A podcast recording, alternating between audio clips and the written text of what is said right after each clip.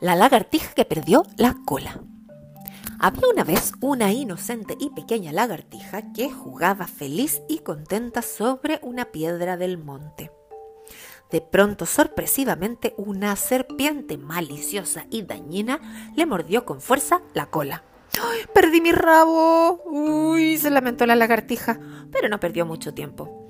Muy pronto se recuperó y decidió muy resuelta ir en busca de una cola prestada se encontró con mamá Sarigüeya que estaba jugando con sus hijitos y le preguntó muy amablemente, por favor, ¿podrías prestarme tu cola? Yo te la prestaría con gusto, pero no puedo.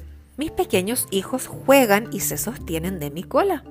Lo siento, amiguita, le respondió la zarigüeya. ¿Podrías prestarme tu cola, por favor? le preguntó con cortesía a un mono. Ay, no, discúlpame, la necesito para sujetarme de los árboles. Lamento no poder ayudarte. También le preguntó un pájaro carpintero. Por favor, amigo, ¿podrías prestarme tu cola?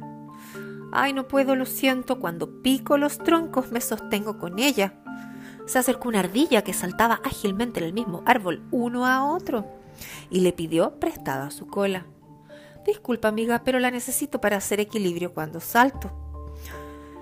Hey, por favor, ¿podrías prestarme tu cola? le preguntó ilusionada un buey.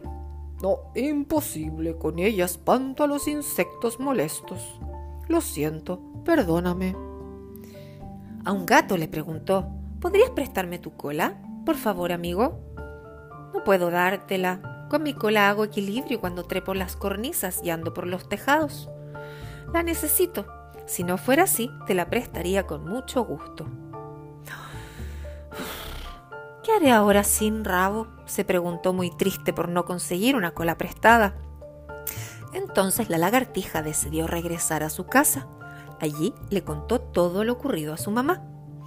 Y ella le dijo, Cálmate, mi chiquitita. Afortunadamente no es tan grave lo que te pasó. Las colitas de las lagartijas vuelven a crecer. ¡Qué alegría! ¡Qué buena noticia! ¡Bravo! Entonces, ya que mi rabo no para de crecer, cuando alguien necesite uno, yo le regalaré el mío, exclamó feliz y contenta la lagartija.